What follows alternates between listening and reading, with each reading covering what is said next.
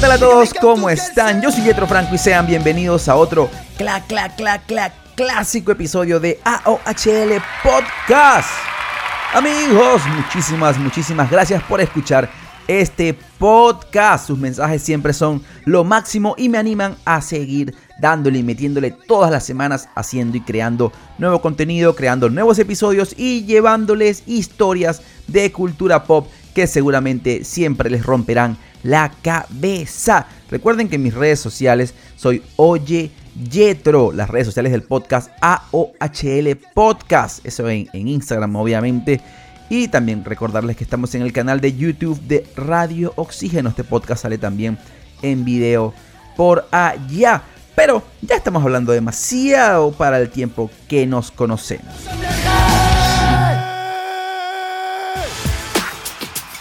Amigos, quizás si yo les digo Looperman, ustedes me dirán, ¿quién será ese?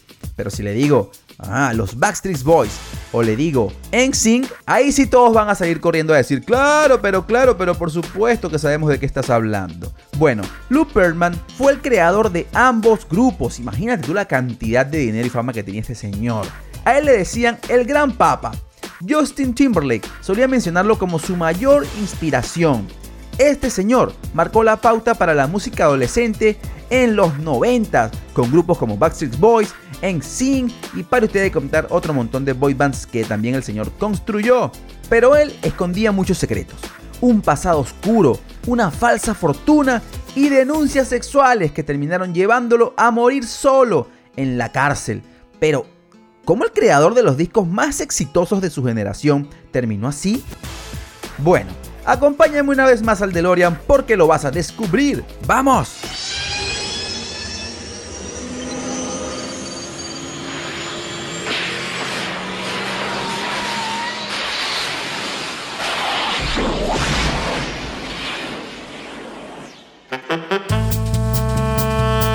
Estamos en el 19 de junio de 1954 en Flushing, New York, donde acaba de nacer Louis J. Perman, el protagonista de esta historia, en una familia de clase media judía.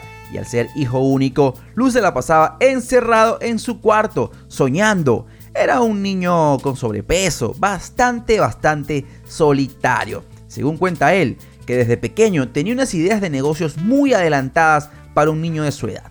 Pero sus amigos más cercanos cuentan otra historia. Dicen que Lou Perman era medio mitómano, le gustaba inventar muchas historias. Era el típico niño que llegaba a la escuela diciendo que era amigo de músicos famosos, que era primo de actores de Hollywood, pero todo al final era mentira. Lou era el único de la clase que no tenía un grupo de amigos, era muy solitario. Y una vez le contó a una vecina que se sentía muy solo y que cuando fuera grande iba a ser rico, iba a ser millonario y famoso, y que en ese momento su soledad iba a terminar y que él iba a ser feliz porque iba a tener mucha gente a su alrededor. Bueno, pobre Lou. Poco a poco fue avanzando y entraría a la Universidad de Queens, donde estudió Administración de Empresas, y como le interesó tanto la industria aeronáutica, creó un plan para tener su propio negocio de dirigibles, hasta que a finales de los 70 fundó su primera compañía, un servicio de transporte aéreo por helicóptero, con el que le fue excelentemente bien y que poquito a poco fue evolucionando hasta convertirse en la compañía aérea Transcontinental Airlines. Por lo que se ve, todo iba muy bien en su vida. Perman ahora tenía una aerolínea nueva y tenía que buscar inversionistas, ¿no? Para poder comprar los aviones y cubrir todos los gastos de las operaciones que debía traer su aerolínea. Entonces, ¿qué hacía? Se dedicó a alquilar los aviones, no los compraba, solamente los alquilaba y como tenía amigos conocidos o amigos famosos en ese tiempo, se lo alquilaba a estrellas de rock, a estrellas de la música, así que prestaba servicio privado de avionetas de lujo. Y ustedes están diciendo, pero Jetro, ¿qué tiene que ver la aviación con los Backstreet Boys, la música, en sync, los aviones? Este señor, ¿qué? No entiendo, ¿qué hablas Jetro? Tranquilos, tranquilos que ya vamos. Un día, en 1989, Lou Perlman le tocó alquilar uno de sus jets de lujo a unos chicos que si acaso llegaban a la mayoría de edad. Y la pregunta que Perlman le hizo a su asistente fue, oye, ¿cómo estos chicos pueden pagar esto? A cada rato están que alquilan, que alquilan los aviones. ¿Qué? ¿qué rayos están haciendo para sacar tanto dinero? A lo que su asistente le respondió, eh, Lu, esos chicos acaban de hacer 200 millones de dólares con su último disco. Y Lu casi se cae de la silla. ¿Qué? ¿Qué disco? ¿Qué hablas? ¿Qué 200 millones? ¿Cómo se llaman esos chicos? ¿Cómo se llaman? Dime ya el nombre de esos chicos. ¿En serio, Lu, no los conoces? Ellos son los New Kids on the Block.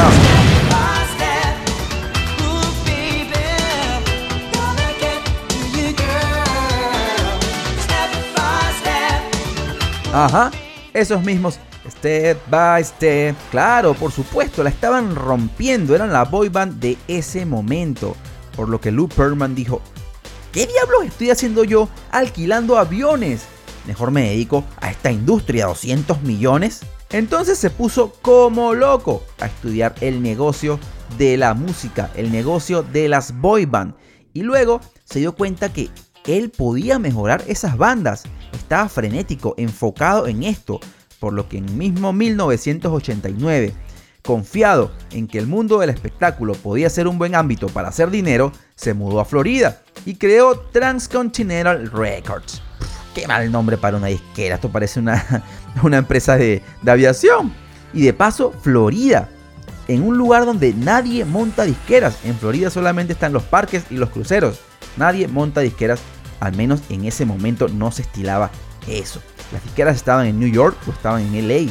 Pero bueno, a Luz le pareció buena idea, porque en Florida estaban obviamente atracciones, parques de diversión y todo eso. Jalaba gente muy talentosa que quería chambear, obviamente, en estos sitios, ¿no? En hoteles, en parques. Así que podía irle bien. Él creyó.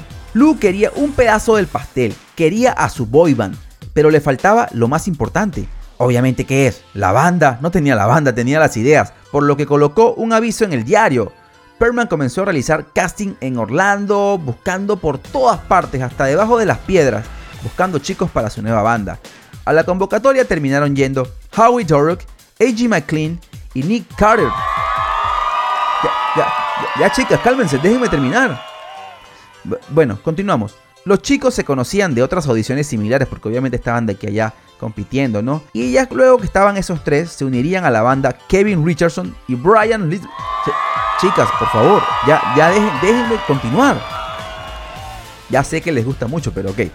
Bueno, ellos, Kevin y Brian, eran dos primos que se habían mudado a la ciudad para trabajar en Walt Disney World, justamente lo que había intuido Perman. Y justo en ese instante iban a nacer los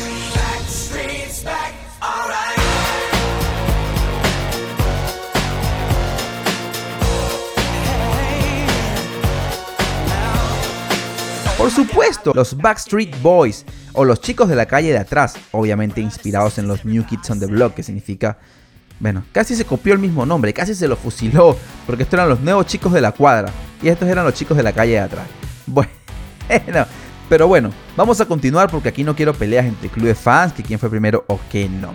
Cuando la banda comenzó, los Backstreet Boys, Kevin tenía 22 años, Howie tenía 20, Brian 18, AJ 15 y el más joven era Nick Carter, que tenía 13 años. Perman se dio cuenta rápido que para que la convivencia de esta banda fuera pacífica y no se fueran a desunir en cualquier momento, que esa confianza, que se viera que fueran amigos en el escenario, debían hacerse amigos fuera del escenario también.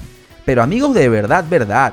Así que Perman los entrenó en su mansión, tanto para ser estrellas como para convertirse en amigos reales, en panas, en patas, en baterías, en causas. Y además, Perman se contagió de esa energía y todo lo que no había vivido en su adolescencia lo hizo con la banda, comportándose con ellos como un joven más. Comían pizza a cualquier hora, hacían travesuras, recorrían la ciudad en limusina. Además, en la mansión de Perman los chicos fueron entrenados día y noche en canto, baile, entrenamiento físico, todo para convertirse en las próximas estrellas del pop. Algo que si se ponen a ver era muy novedoso para la época porque nadie trataba a las boyband así. Él pagaba todas sus cuentas para que los chicos estuvieran sin preocupación ensayando y trabajando. Incluso tenían tutores para estudiar en la mansión para que no perdieran obviamente el año escolar. Prácticamente él se encargaba de absolutamente todo. Tras meses y meses de preparación, debutaron con el tema Quit Playing Games with My Heart. Esa que dice. Ah,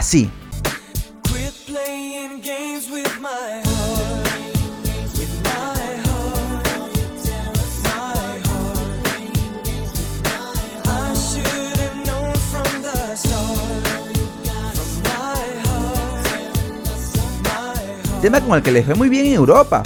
Les fue increíble, pero fracasaron rotundamente en los Estados Unidos. No fue sino hasta dos años más tarde cuando de verdad lograron la fama en el territorio norteamericano. Y todo fue hacia arriba.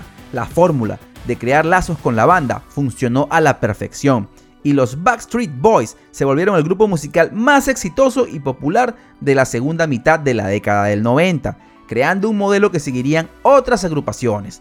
Los chicos estaban por todas partes, las estaciones de radio los tocaban, los amaban, tocaban sus canciones sin parar. Y obviamente los chicos no desperdiciaron la oportunidad de aparecer en cualquier programa de TV o de radio. Sin embargo, en plena cresta de la ola, uno de los padres de los Backstreet Boys quiso pedir detalles de las supuestas fortunas que estaban amasando sus hijos, porque a pesar de que ellos eran la boy band más grande del mundo, no tenían ni un dólar en sus cuentas de banco, por lo que se llevaron una gran sorpresa. Escuchen bien, solamente en el año 1998 los Backstreet Boys habían vendido más de 10 millones de discos y tocado en alguno de los estadios más grandes del planeta. Nada tenía sentido. Ahí se empezaron a dar cuenta de que el sueño había terminado y lo que estaban haciendo con ellos no era legal. Cuando el secreto comenzó a circular en el resto de los integrantes, obviamente hubo preocupación y exigieron una reunión con Lou Perman para aclarar algunas dudas. Obviamente Lou era su amigo, como su hermano, como su padre, seguramente los iba a entender, pero estaban equivocados. La respuesta que recibieron los chicos de la calle de atrás no fue la esperada. Los chicos habían firmado unos contratos horribles que cuando los abogados los revisaron se cayeron para atrás. Pero ¿qué sucedió? Que los firmaron a ciegas porque ellos creían que no iban a tener ese nivel de fama. Solamente lo hacían para poder empezar su carrera y no pensaban en nada. Por lo que se llevaron con la gran sorpresa de que había una cláusula especial donde Lou Perman era como un miembro más del grupo. Él era un sexto Backstreet Boys y cobraba obviamente como si él bailara, como si él cantara, como si él compusiera, como si él fuera parte de la agrupación. Cabe acotar que Perman no se presentaba en ningún lado, no cantaba nada y no hacía nada para llevarse el dinero como si fuera uno más del grupo. Así, de la noche a la mañana, ese manager amoroso, ese gran amigo, ya era un enemigo para ellos. Esa figura divertida esa figura que todos respetaban se había ido. Quedó como un empresario malvado, pendiente de devorar y de apoderarse del talento de los chicos y monetizar ese talento hasta la última gota. Sin escrúpulos, decidió volverse aún más millonario con cinco adolescentes. Y lo peor de todo es que ya tenían sus planes cómo reemplazarlos.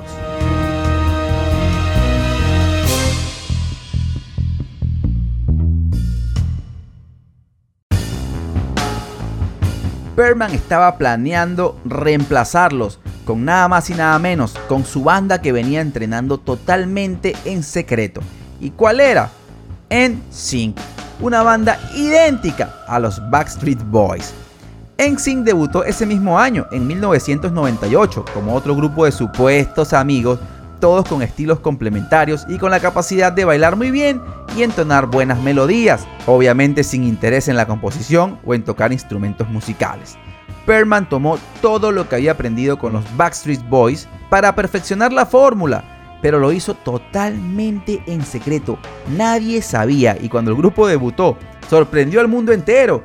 Hasta en sus inicios tuvieron un poco más de éxito que los Backstreet Boys. O sea, fue más fácil pegar a NSYNC que a los Backstreet, ya que Perman sabía cómo se movía todo el negocio y los errores que cometió al inicio se aseguró de no cometerlos de nuevo con su nueva banda. Hasta que los Backstreet, hartos del maltrato, hartos de trabajar de domingo a domingo sin ver un solo dólar, fueron a la justicia y se enfrentaron con Perman.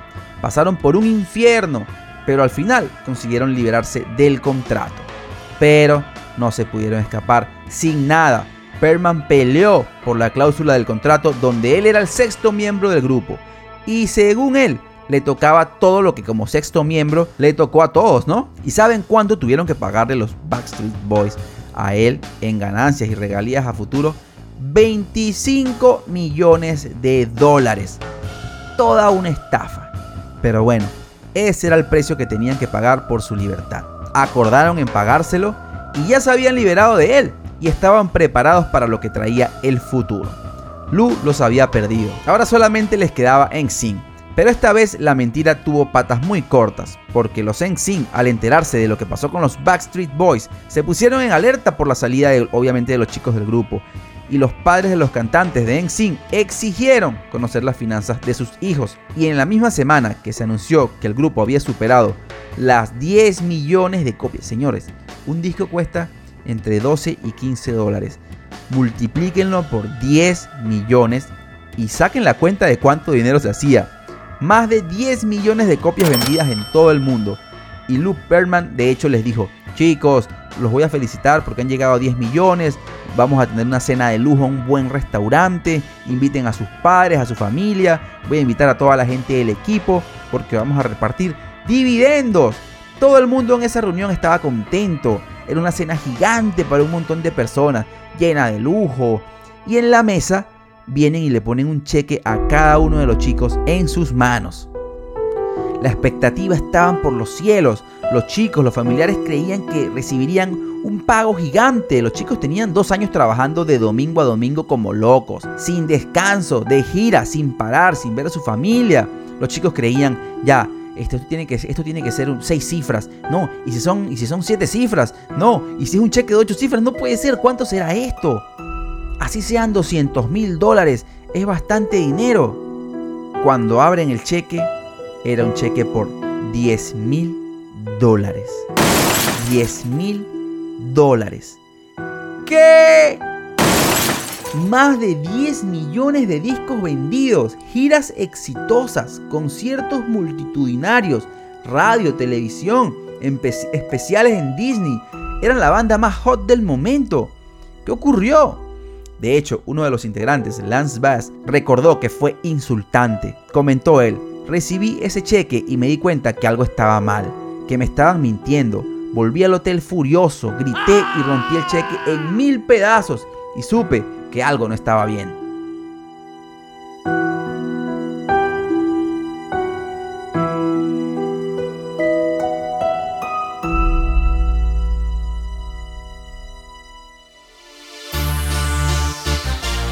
Por lo que los chicos inmediatamente, desilusionados, desmoralizados, decidieron entablar una demanda contra Perman y empezaron un juicio. Y solo había dos opciones, o aceptaban el contrato hasta que terminara, o se salían del contrato, pero se tenían que ir sin nada.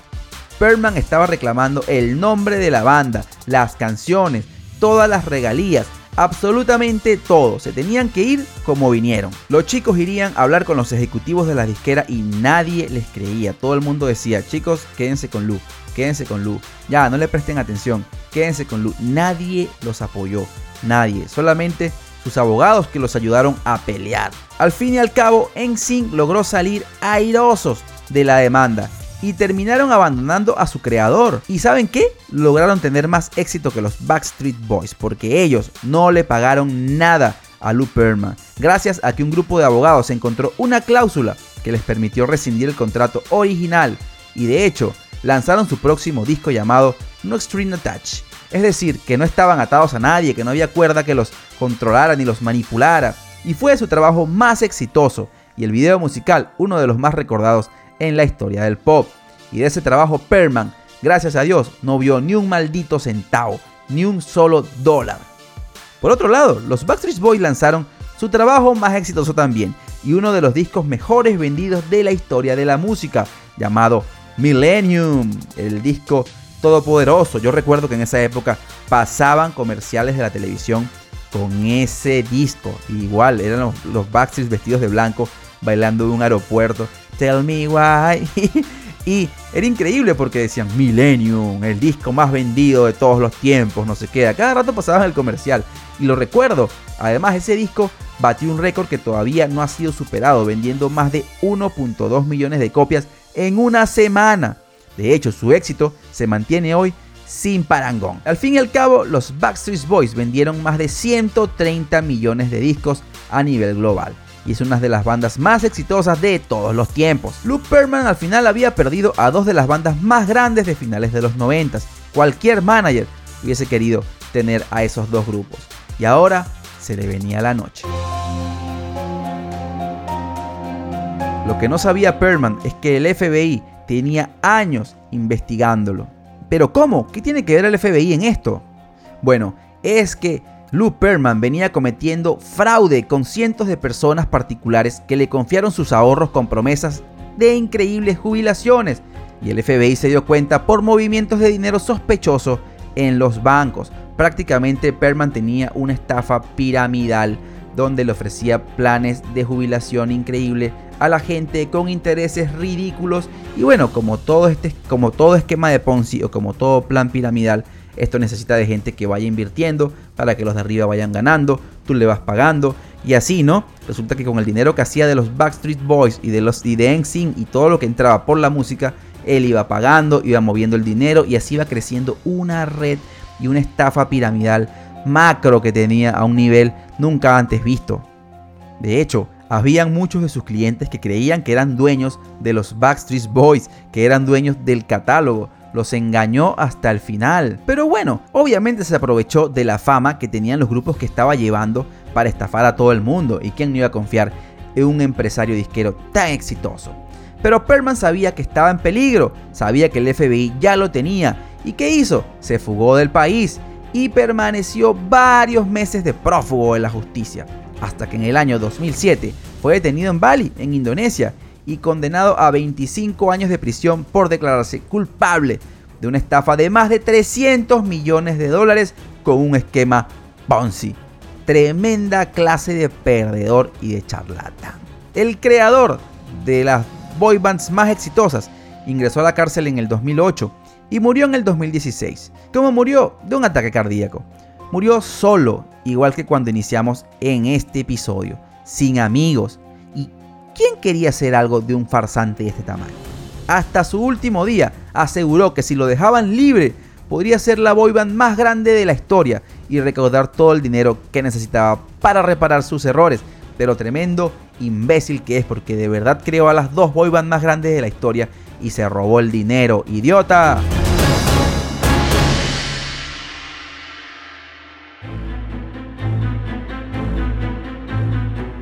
Pero luego fueron saliendo más acusaciones de pedofilia y de acoso sexual, donde acusan a Perman de enseñar a los chicos películas pornográficas, a chicos que eran menores de edad en su mansión. De hecho, su mansión estaba llena de cámaras de un circuito cerrado, donde Perman los espiaba y les enseñaba los videos de los chicos a gente que asistía como invitados a su mansión. De hecho, muchos chicos vivieron situaciones traumantes en esa mansión. Muchos otros no han querido conversar a profundidad del tema, prefieren guardar silencio, aunque la revista Vanity Fair por su lado también reveló datos escalofriantes que dejan al escándalo financiero como algo pequeño, como la menor de las injusticias. De hecho, la revista asegura que Jane Carter, la madre del cantante Nick Carter, que un día Nick le contó que Luke Perman se desnudó completamente delante de ellos y los obligó a ver porno. Se decía que también, como le gustaba crear boy bands, fue el gran creador de otras bandas y tenía como un campamento en su casa donde habían chicos jóvenes donde él los tocaba, les decía que lo masturbaran. Pasaron mil cosas y la vaina de verdad que se volvió bien retorcida hacia el final.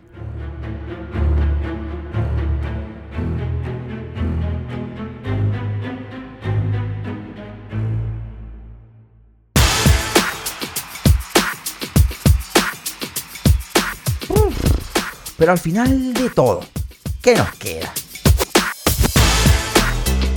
Luke Perman era un tipo que siempre vivió dos vidas. Por un lado se presentaba como una persona amable, regordete, cariñoso, el amigo de todos, el que pagaba todas las cuentas.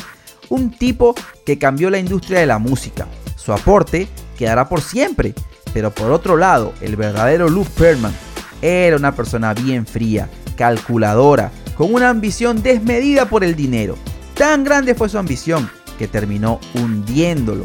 Es lamentable porque a finales de los 90 Luke Perman tuvo el mundo en sus manos y lo entregó solamente por un dólar más. Totalmente ridículo y patético.